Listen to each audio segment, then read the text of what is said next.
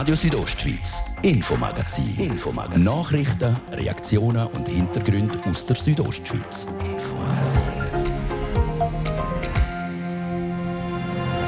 Die Schule zu Malanz ist zu bis morgen. Ein Corona-Ausbruch ist Tatsache und man fährt erst jetzt wieder an breit testen. Der Punkt ist da. Wir haben immer gesagt im Kanton Graubünden, wir wetten die Programm und wir wetten die doppelte Freiwilligkeit. Das heißt, die Schulträgerschaft entscheidet selber, ob man an diesen Test teilnimmt.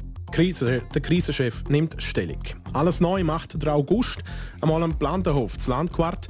Dort ist heute das neue Schulhaus der Landwirtschaftsschule eingeweiht worden mit Highlights. In diesem Gebäude ist es sicher äh, das Kochstudio. Das finde ich das Highlight da drin. Das einmal ein Highlight. Die Regierung und der Baumeister verraten ihre gerade hier bei uns. Und heute vor vier Jahren hat es poltert in der Val Bondasca, der Bergsturz von Bondo. Was von der Tragödie bleibt, ist letztlich aber nicht der Schutt und Schlamm, sondern das Schöne. Mir läuft es gerade kalt Rücken durch ab. Das ist richtig eine, eine schöne Erinnerung, wie sich die Leute um, um, um, um den Hals gefallen sind und sich gefreut haben, dass wieder ihr Dorf zurückgehen können. Eine Rückblende auf eine der schwersten Zeiten, die das Bergell jemals durchgemacht hat. Das ist das Infomagazin bei Radio Südostschweiz. Im Studio ist der Gian Andrea Accola. Einen guten Abend.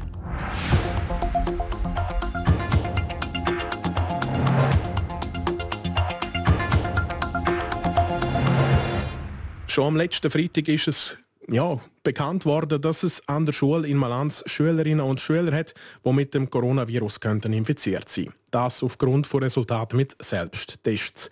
Daraufhin sind Kinder am PCR-Test unterzogen worden. Mit dem Resultat, dass bei 25 Primarschülerinnen und Schülern ein positives Ergebnis bestätigt worden ist. Das teilt der kantonale Führungsstab gestern am späten Abend mit. Über den Corona-Ausbruch zu Malanz und allgemein zu den Schultestungen hat Martin de Platzes heute Nachmittag mit dem Chef vom Führungsstab, Martin Bühler, können reden. Was jetzt gerade in Malanz passiert, mit dem hat man leider müssen rechnen. Das ist richtig. Seit die Ferien fertig sind, steigen auch die Fallzahlen wieder. Und wenn die Fallzahlen insgesamt steigen, dann steigen sie halt auch in den Schulen. Das heisst, es sind Leute, Familien mit ihren Kindern in der Ferien, sind zurückgekommen und haben anscheinend das Virus mitgenommen. Also das ist sicher ein Teil und das ist auch ein auffällig klar bestimmbarer Teil, aber es gibt auch andere Fälle, wo man weniger gut zuordnen können.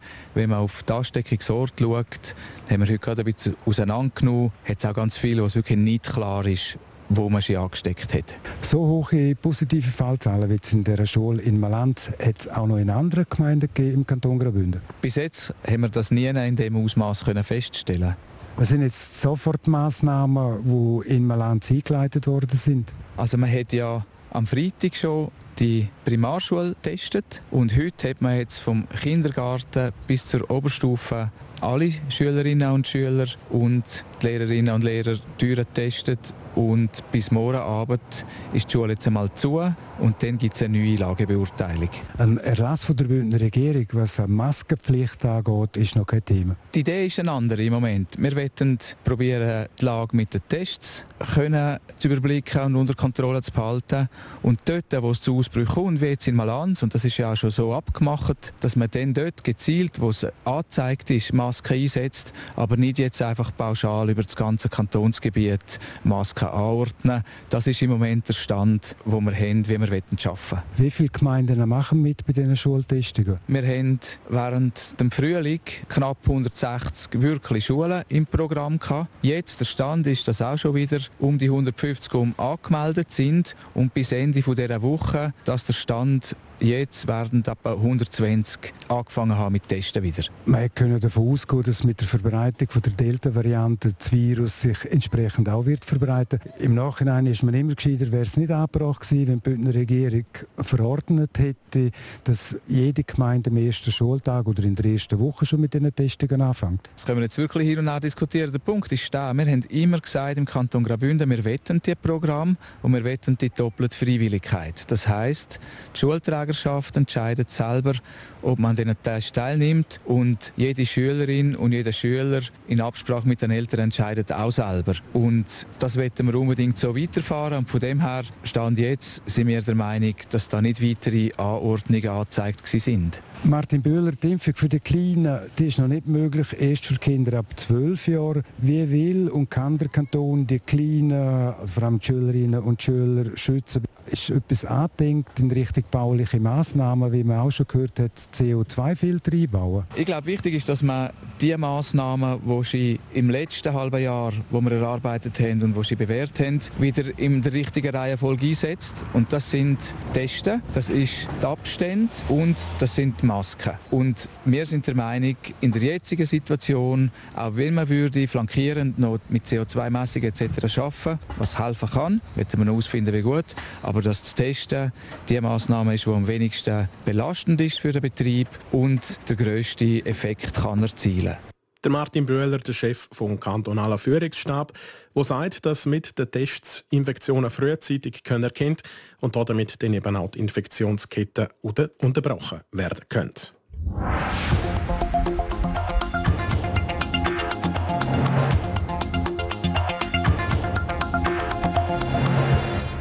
Vor ziemlich genau 125 Jahren haben die ersten Personen in Graubünden in eine landwirtschaftliche Schule gehen. 1896 ist der Plantenhof zu Langquart offiziell eingeweiht worden. Seither schreibt die Schule zu Langquart Geschichte. Heute ist ein neues Kapitel aufgeschlagen worden. Der Patrick Ulver berichtet. Es ist das Kapitel von einem neuen, respektive instand gesetzten Schulhaus. Das Gebäude aus dem Jahr 1964 erstrahlt in neuem Glanz. Begleitet vom Applaus ist das helle, leicht durchflutete Schulgebäude heute offiziell eröffnet worden. Ein guter Tag für den Direktor vom Plantenhof, der Peter Küchler. Ja, für mich und für meine Leute, äh, ich denke da an die Lehrkräfte, wie aber auch für die Lernenden, ist das natürlich ein ganz grosser Moment. Wir haben lange in diesen Schulgebäuden geschafft. Jetzt sind wir zwei Jahre Provisorien und jetzt freuen wir uns riesig, da zurückzukommen in unser alte Schulhaus, das so schön hergerichtet ist. Ein positives Fazit züchtet Peter Küchler auch rückblickend auf die Bauzeit.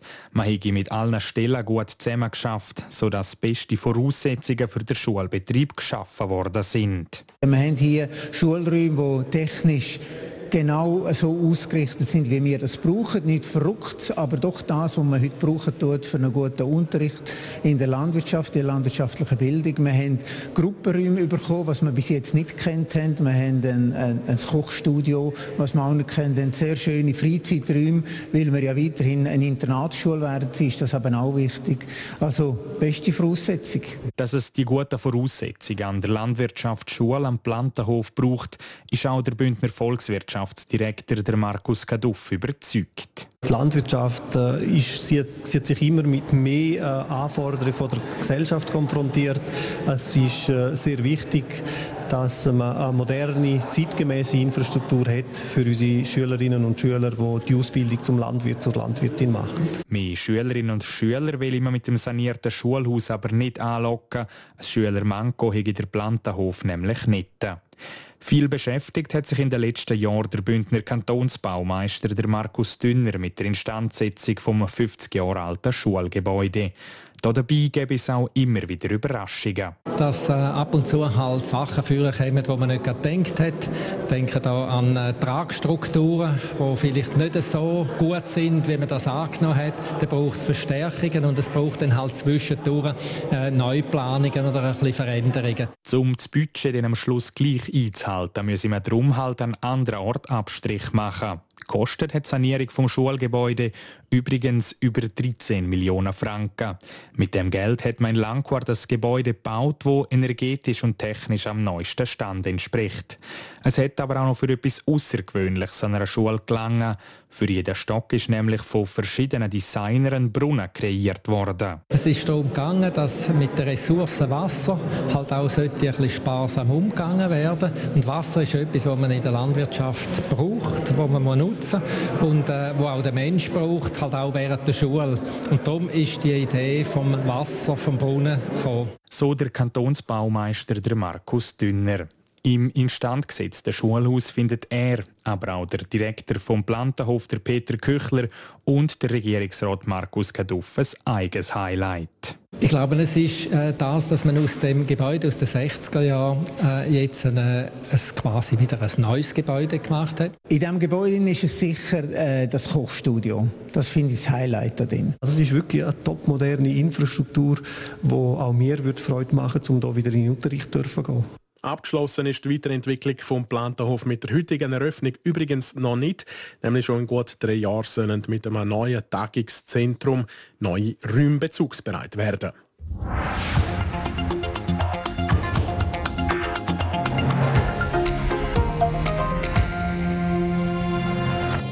Heute vor vier Jahren ist es in Bondo im Bergell zum tragischen Ereignis gekommen. Grosse Massen von Fels sind vom Piz Cengalo ins Tal gestürzt. Zwei Murgänge haben das Dorf Bondo darauf teilweise unter sich begraben. Seit dem Bergsturz am Cengolo werden acht Bergwanderer aus Deutschland, Österreich und der Schweiz vermisst. Sie gelten als tot. Vier Jahre nach dem Bergsturz im Bergell, der Beitrag von Martin de Platzes.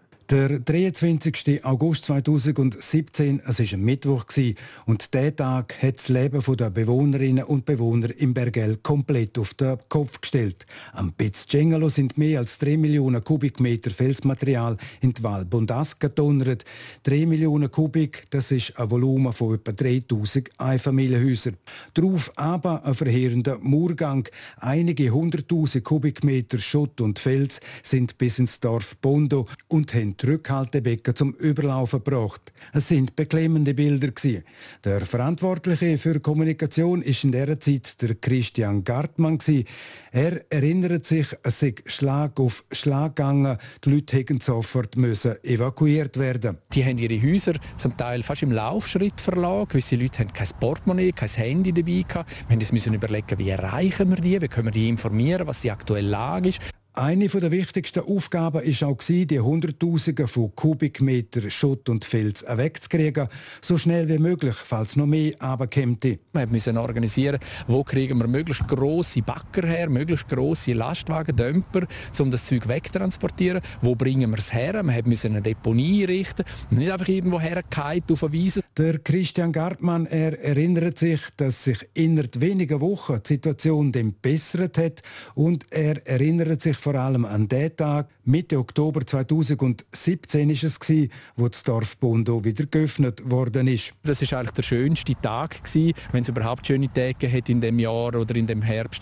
Das ist der Tag wo wir Bondo wieder haben können eröffnen. Das Militär hat eine Brücke gebaut, man hat eine Zufahrtsstraße gebaut und einem Samstag Mitte Oktober hat es nur noch glückliche Gesichter in dem Bondo. Mir läuft es gerade kalter Rücken durch ab. Das ist richtig eine, eine schöne Erinnerung, wie sich die Leute um, um, um, um den Hals gefallen sind und sich gefreut haben, dass wieder ihr Dorf zurückgehen und in das schöne Bondo wieder einziehen.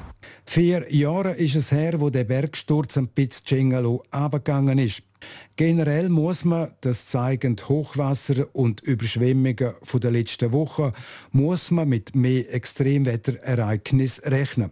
Trotzdem, Angst um Bondo hat der Christian Gartmann kaum. Für Bondo Angst habe ich eigentlich nicht. Bondo baut jetzt zusammen mit der Hilfe vom Kanton und vom Bund die Schutzanlagen, die wir damals provisorisch erstellt haben, werden jetzt definitiv erstellt. Das heißt Bondo, Spino, wo dran liegt, Sottoponte, wo leider nur noch aus einem Haus besteht, und Apro Montonio kriegen definitive Schutzdämme. Es werden neue Brücken gebaut. Auch die Brücke, die damals weggerissen worden ist, wird ersetzt. Und die Kantonstraße, die durch das Bergell geht, und auch die Zufahrtsstraße nach Bondo wird angehoben oben. Es gibt mehr Platz, dass falls wieder mal etwas käme, man hofft es natürlich nicht, dass mehr Platz ist, dass die Warenkanonen durchrutschen und durchschwemmen, sodass Bondo eigentlich nicht mehr gefördert sein sollte. Ich hoffe es natürlich sehr. Der Christian Gartmann, damals der verantwortlich für Kommunikation.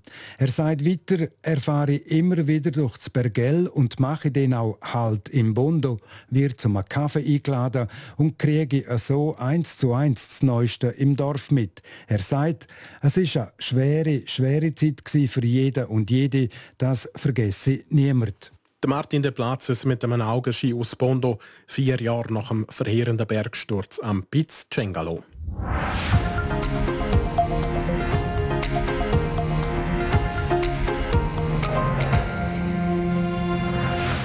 Das ist Radio Südostschweiz mit dem Infomagazin. Im zweiten Teil wird es dann musikalisch. Das gerade noch ein bisschen Werbung, der Kurznachrichten am Wetter und am Verkehr. Swisscom präsentiert Big Air Kur.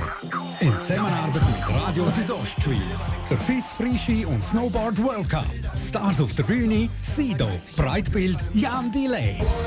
Lohn Ludwig, Apache 207 und viele mehr. Freitag, Samstag, 22. 23. Oktober auf der Oberenau in Chur. Tickets auf ticketmaster.ch. Der Montagabend mit Radio Südostschweiz. Kompakt informiert am halb sechs von der Sarah Keller. Eine vermisste Wanderin ist gestern tot bei Grindelwald geborgen worden. Die 66-jährige Deutsche war alleine unterwegs gewesen und wahrscheinlich bei einem Absturz tödlich verletzt worden. Der leblose Körper der Wanderin wurde im Rahmen einer Suchaktion gesichtet und aus dem schwer zugänglichen Gelände geborgen, wie die Polizei mitteilte. Es war der größte Diebstahl in der Geschichte der Kryptowährungen. Unbekannte Hacker hatten Kryptowährungen im Wert von 610 Millionen Dollar erbeutet. Jetzt haben sie fast ihre gesamte gestohlene Beute zurückgegeben. Sie begründeten ihre Aktion damit, dass sie die Anfälligkeit der Plattform aufzeigen wollten. Griechische und rumänische Feuerwehrleute haben heute erneut gegen einen unkontrollierten Wald- und Buschbrand in der Nähe der Hauptstadt Athen gekämpft. Vom Zivilschutz wurde die Evakuierung mehrerer Ortschaften angeordnet.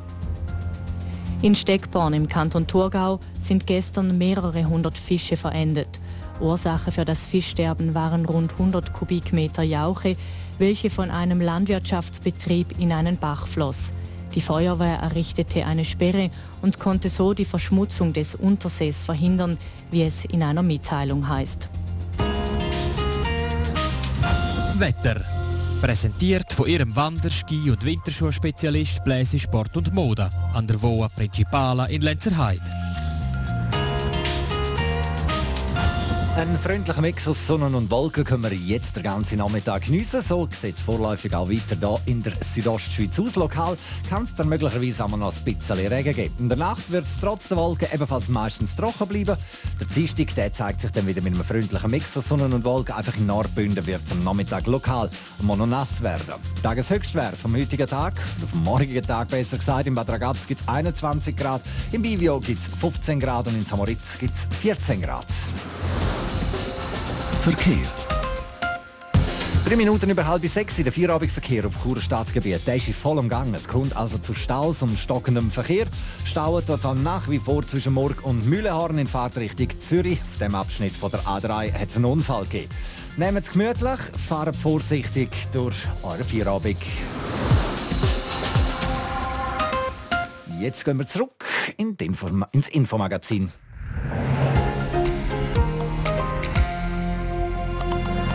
Radio Südostschweiz, Infomagazin. Infomagazin. Nachrichten, Reaktionen und Hintergründe aus der Südostschweiz.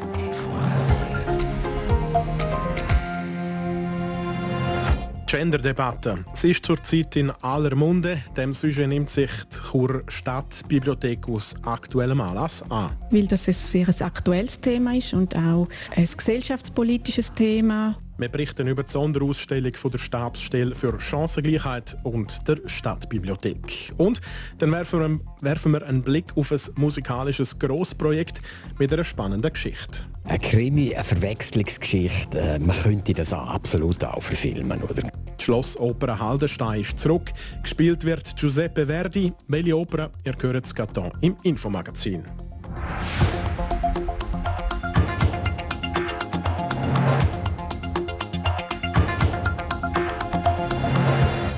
Gleichstellung und Geschlechtergerechtigkeit, das sind große Themen aktuell. So aktuell, dass sich auch die Stadtbibliothek zu Chur mit dem Thema befasst und seinen Besucherinnen und Besuchern seit kurzem Literatur zu dem Thema zur Verfügung stellt.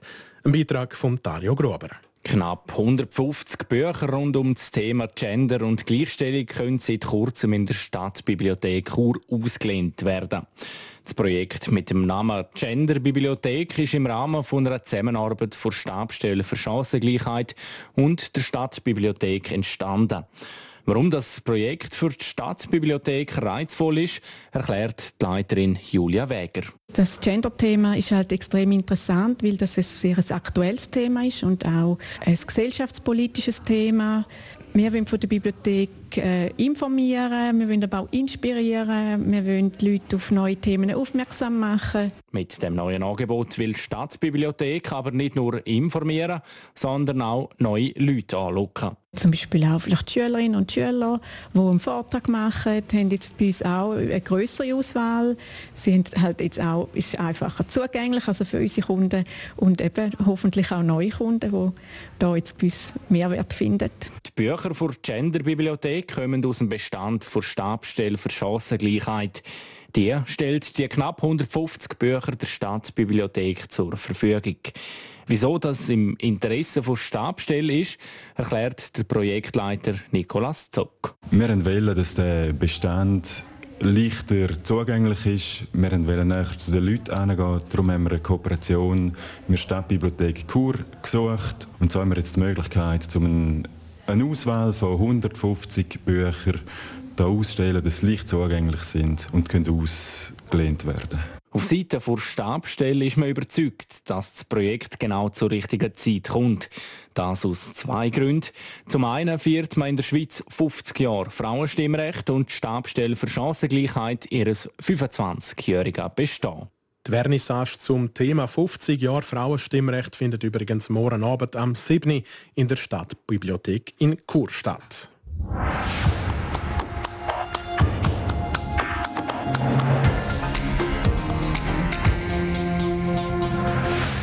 Und jetzt, jetzt wird's musikalisch im Infomagazin. Allerta, allerta. Il Trovatore, der Troubadour. Nächsten August soll die dritte große Oper von Giuseppe Verdi im Hof von der Haldensteiner Schlossoper zu tönen kommen. Nach fünf Jahren gibt es im nächsten August wieder Opernklänge zu Haldenstein. Die Kammerphilharmonie Graubünden und der Chor von der Schlossoper nehmen sich nach La Traviata und Rigoletto am dritten grossen Werk von Giuseppe Verdi an. Ein logischer Schritt, aber auch eine Herausforderung für Sängerinnen und Sänger und das Orchester, sagt der Beat Sieber, der Intendant von der Kammerphilharmonie Graubünden. Also beim Trovatore sind die vier Hauptrollen wirklich äh, Traumrollen für einen Sänger oder eine Sängerin. Also es ist wirklich großartige Musik. Es sind traumhaft schöne Melodien. Ähm, Musik auch für den Chor, also mit dem berühmten Zigeunerchor, wo äh, im Orchester auf Amboss geschlagen wird. Ähm, es sind wirklich ein Hit nach dem anderen. Und für das Orchester ist es natürlich auch ein gefundenes Fressen, ähm, den Verdi dürfen spielen. Also Trovatore ist wirklich auch für das Orchester ein super Stück. La dirò, venite intorno a me.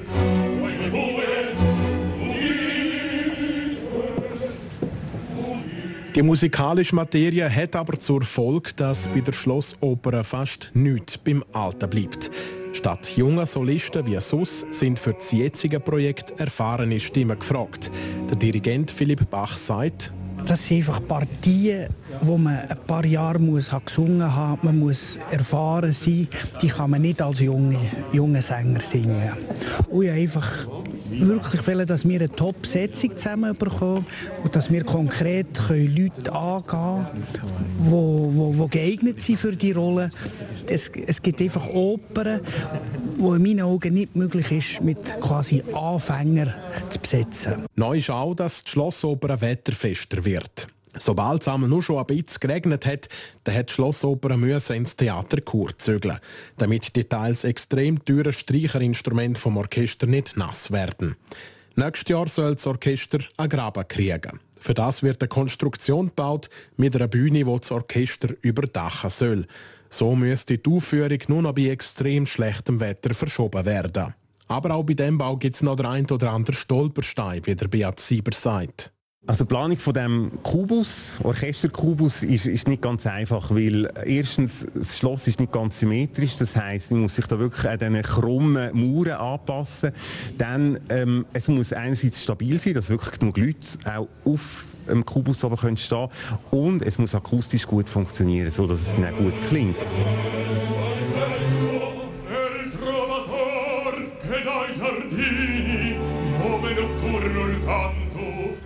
Ein Haufen Punkte also, die man muss beachten muss. Zeit bleibt aber noch genug. Die Aufführungen zu Il Trovatore die starten dann im August 2022.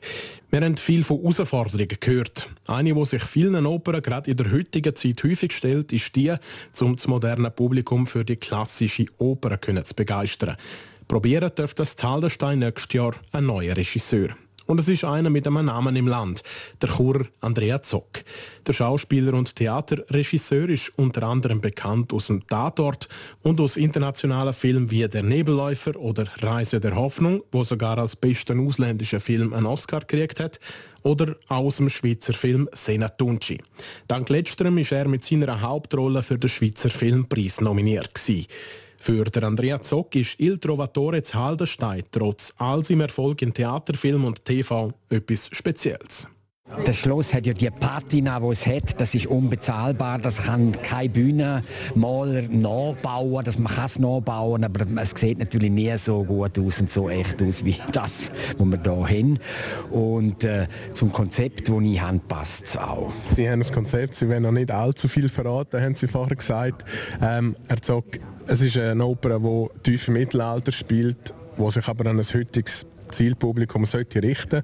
Können Sie vielleicht ein bisschen anreisen, in welche Richtung dass es gehen kann, dass, dass Sie vielleicht auch einen Millennial aus dem Jahr 2021 oder 2022 dann können ansprechen ja, Ich kann einfach sagen, dass es wirklich in den letzten 30, 40, 50 Jahren spielt. Das kann ich sagen. Obwohl wir hier in dem Schloss sind und ich behaupte, dass es gleich passt und ich behaupte, dass es etwas zu tun hat mit heute ähm, was gerade mit heute, was alles da passiert, äh, so, wird es etwas zu tun haben. Die Leute werden das also erkennen. Eine Geschichte aus dem tiefen Mittelalter mit vier Protagonisten, einer rachsüchtigen und sprunghaften Zigeunermutter, die im Wahn irrtümlich ihr eigenes Kind verbrennt. Ein Grafenabkömmling, der im Unwissen seinen eigenen Bruder bekämpft, der unter den Zigeuner aufgewachsen ist, und die gleichen beiden Brüder, die sich dann letztlich zu allem anderen noch in die gleiche Frau verlieben.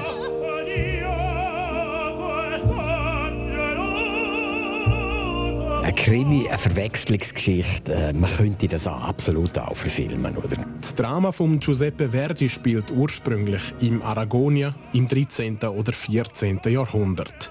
Wie die schauspielerische Adaption von Andrea Zock 2022 in der Schlossoper zu Haldenstein genau aussieht, man darf gespannt sein. Wie sie tönen wird, das ist jetzt schon klar.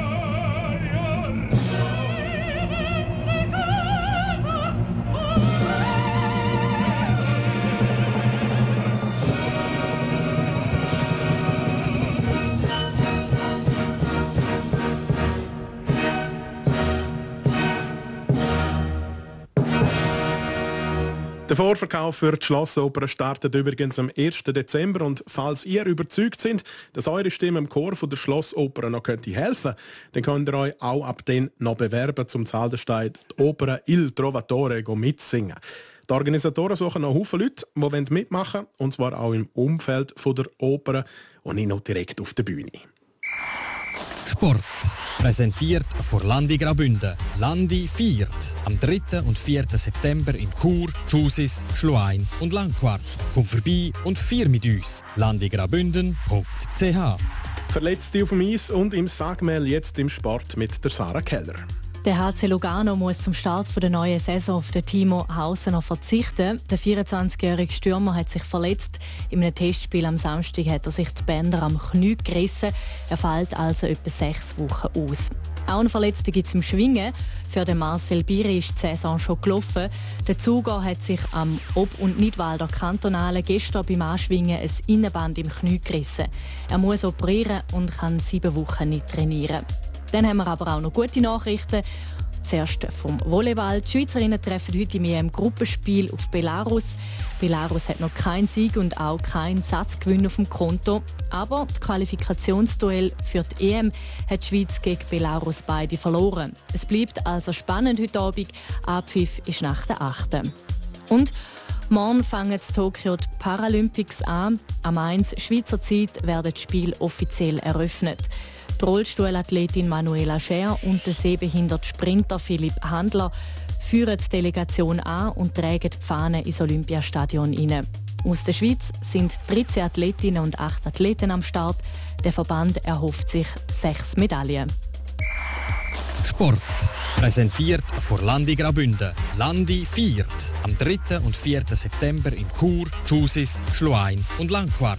Komm vorbei und vier mit uns. landigraubünden.ch so viel für heute vom Infomagazin. Danke an dieser Stelle wie immer für eures Interesse. Das Infomagazin gibt es vom Montag bis Freitag jeden Abend ab dem Viertel ab 5 Uhr hier bei Radio Südostschweiz. Jederzeit im Internet unter südostschweiz.ch radio zum Nachlesen und natürlich auch als Podcast zum Abonnieren. Im Studio verabschiedet sich der Gian Andrea Accola. Schönen Abend.